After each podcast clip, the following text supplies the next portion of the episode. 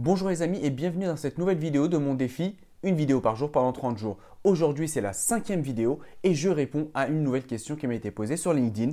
Cette question est de Mamed Kamara et il me dit c'est quoi le DSCG Alors le DSCG c'est un diplôme de la filière d'expertise comptable et il donne un niveau Bac plus 5. C'est le diplôme incontournable qu'il va falloir avoir si on veut continuer et devenir expert comptable. Pour une raison simple, c'est que ce diplôme, vous pouvez passer d'autres masters à côté qui donnent des niveaux Bac plus 5, qui vous donnent des équivalences du DSCG en question.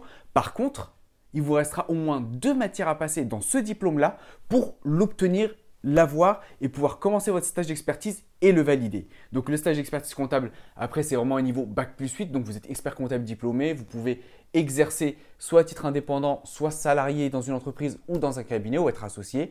Mais donc voilà, le DSCG, c'est le diplôme Bac plus 5 qui est incontournable que vous devez passer si vous voulez euh, continuer dans la filière.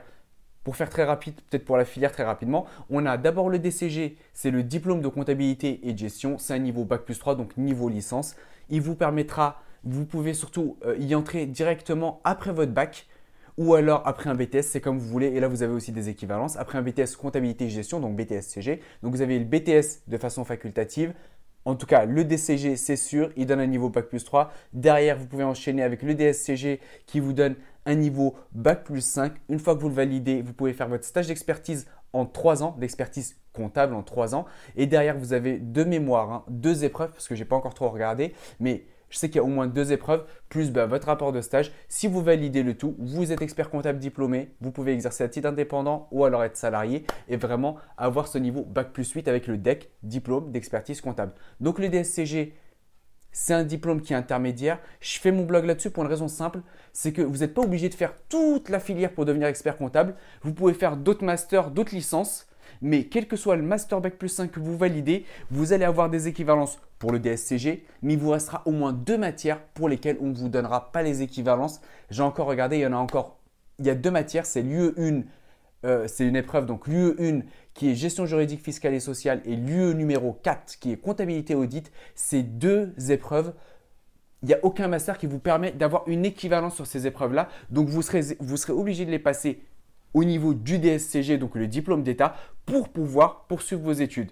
Voilà pour ce petit résumé très rapide. Peut-être un dernier point sur quelque chose aussi. C'était, c'est suite à une réforme qui a eu lieu en 2008.